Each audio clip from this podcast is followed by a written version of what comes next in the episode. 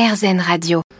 Croyez-le ou non, mais je suis entourée de centaines de mini-pousses, des micro-pousses, tout est vert, ou même un peu rose aussi. Et je suis à la ferme Latige, en plein milieu du centre de Lyon, à deux pas de la place des Cordeliers. Et il y a donc du basilic, de la coriandre autour de moi. Et toutes ces micro-pousses vont se retrouver à terme dans les grands restaurants.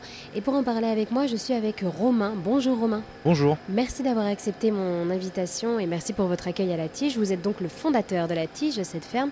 Et alors pour en savoir plus, qu'est-ce qu'il y a autour de nous? Alors ici on est dans une ferme intérieure, donc effectivement en plein centre-ville de Lyon, proche de la place des Jacobins, sur la presqu'île. Et donc une ferme intérieure qui est euh, spécialisée sur les, tout ce qui est micro-végétaux, micro-pousses, jeunes pousses, aromatiques rares et fleurs comestibles à destination de la gastronomie, donc des chefs et euh, tout professionnel de la gastronomie sur, le, sur Lyon et les alentours. Et alors autour de nous, donc c'est très vert. Qu'est-ce qu'il y a un peu comme euh, micro-pousses? Donc ici on cultive euh, plusieurs variétés euh, en parallèle. En fonction des saisons ça, change, en fonction des envies la demande également. En ce moment on a une quarantaine de, de variétés différentes en production, que ce soit en micro-pousses, en fleurs ou en aromatiques. Il y a donc voilà des bacs avec euh, ces fleurs, beaucoup de lumière, il fait chaud également et c'est humide ici. Oui, en fait on contrôle l'environnement, on donne les conditions idéales à toutes ces petites plantes. Donc en termes de, climat, on est toujours entre 23 et 25 degrés. Et après, au niveau des, plantes, euh, en fonction des saisons, on essaye de, regrouper les plantes qui ont les mêmes besoins au niveau de leur climat, au niveau de la nutrition également. Donc on a du vert, du pourpre, on a du, du, frisé, du grand, du petit, on a un petit peu tout quoi. Et vous me parliez également euh, de micro-pousses rares, c'est ça, qui viennent d'ailleurs qu'en France. Est-ce que vous pourriez peut-être nous en présenter une?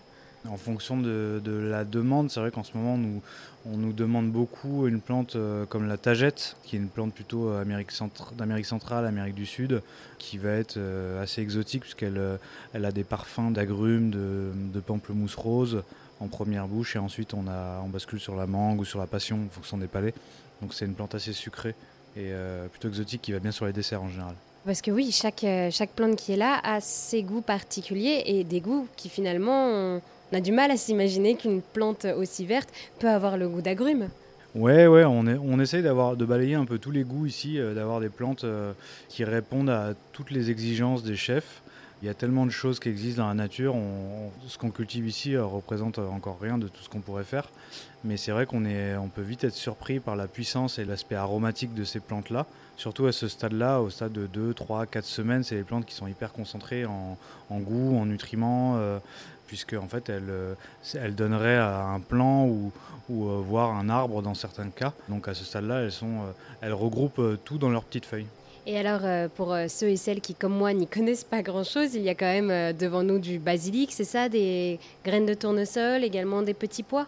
Ouais, exactement. Il y a des plantes aussi euh, très basiques et très connues, comme le persil, la roquette, euh, effectivement le petit pois, euh, on a de la sauge, de la coriandre et plein de types de basilic.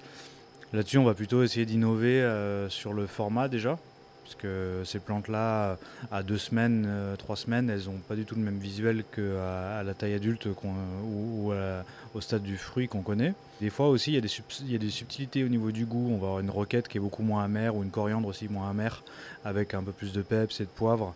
Donc des choses qui sont très fraîches en bouche, qui changent radicalement euh, dans l'assiette, plutôt que de mettre une grande feuille de roquette ou une grande feuille de coriandre. Au-delà de l'aspect esthétique, il y a un vrai plus au niveau du goût. Eh bien, merci beaucoup Romain pour m'avoir présenté cette ferme Latige. Ben avec plaisir, merci.